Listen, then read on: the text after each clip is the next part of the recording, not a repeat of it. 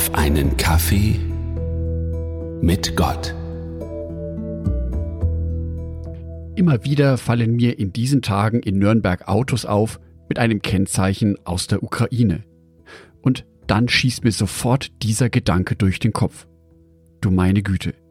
Flüchtlinge. Menschen, die bis vor kurzem noch genauso lebten wie du und ich. Die wussten, wo ihr Zuhause ist. Die in die Arbeit gingen. Die abends mit Freunden oder der Familie zusammensaßen, ferngesehen haben, eben ein ganz normales Leben geführt haben. Und mit einem Mal bricht all dies weg. Ein Krieg bricht aus. Die bisher vertrauten Gewissheiten existieren nicht mehr. Der 20. Juni jeden Jahres wird von der UN-Flüchtlingsorganisation zum Weltflüchtlingstag ausgerufen. In diesem Jahr geht es um das Recht auf Schutz. Denn alle Menschen auf der ganzen Welt haben das Recht auf Schutz. Wo auch immer sie herkommen, wo auch immer sie sind und wann immer sie gezwungen sind zu fliehen. Auch Jesus war ein Flüchtling. Auch Jesus als Kind war in einer Situation, in der er in seinem Heimatland nicht mehr sicher war und Schutz suchte. Matthäus Evangelium, Kapitel 2, Vers 13. Nachdem die Sterndeuter gegangen waren, erschien Josef im Traum ein Engel des Herrn. Steh auf und flieh mit dem Kind und seiner Mutter nach Ägypten, sagte der Engel. Bleib dort, bis ich dir sage, dass ihr zurückkehren könnt, denn Herodes will das Kind umbringen. Die Situation ist schier unglaublich aus der Sicht des Jahres 2022 in Deutschland. Der Herrscher des Landes, in dem Jesus und seine Familie lebten, König Herodes, der wollte Jesus umbringen lassen. Die Verletzlichkeit, in der Jesus Christus auf diese Erde gekommen ist, beschränkt sich nicht nur darauf, dass er als kleines Kind auf die Welt kam. Seine Verletzlichkeit und die Gefahr, in der er hier schwebte, bezieht sich auch darauf, dass er sofort aus seinem Heimatland flüchten musste. Er war in Lebensgefahr von der ersten Sekunde seines Lebens an.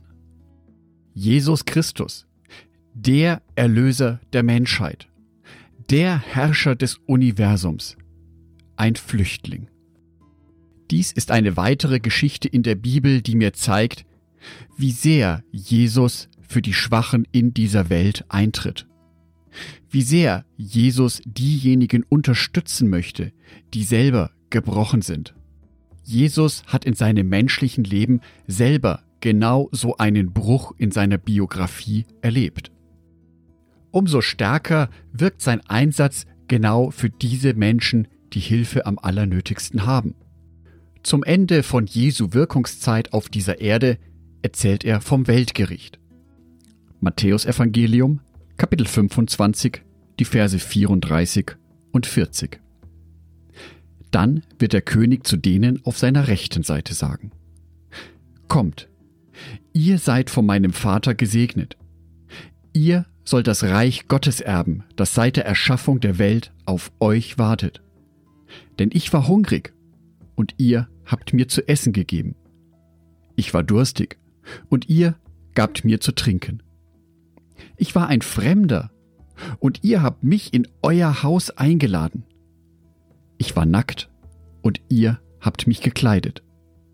Ich war krank, und ihr habt mich gepflegt. Ich war im Gefängnis, und ihr habt mich besucht.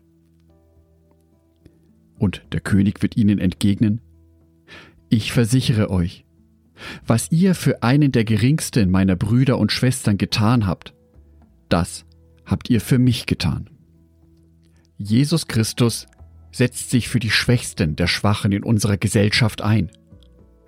Jesus Christus belässt es dabei aber nicht lediglich bei Worten, die sich auf seine Lebenszeit beschränken.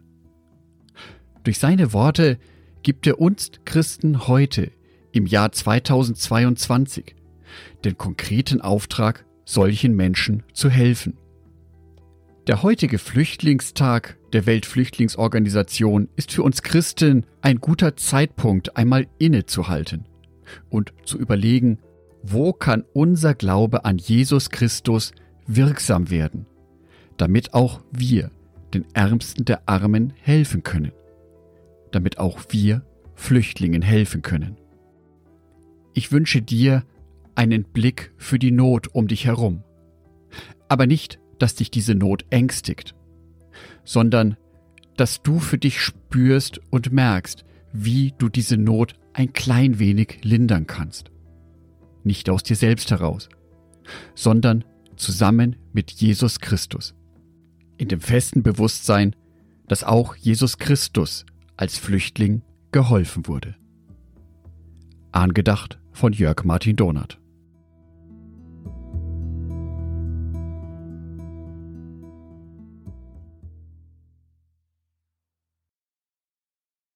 Ein herzliches Dankeschön an alle meine Patreons, die es mir ermöglichen, weiterhin den Podcast auf einen Kaffee mit Gott zu produzieren. Herzlichen Dank an Sonitschka und an Andreas Pfeiffer. Auf Patreon kannst du mich bereits mit einem Euro monatlich unterstützen. Oder du lässt mir ein paar Sterne da. Das sagt dem Algorithmus nämlich, dass dies ein guter Podcast ist und wird so mehr Menschen angezeigt. Vielen Dank schon vorab.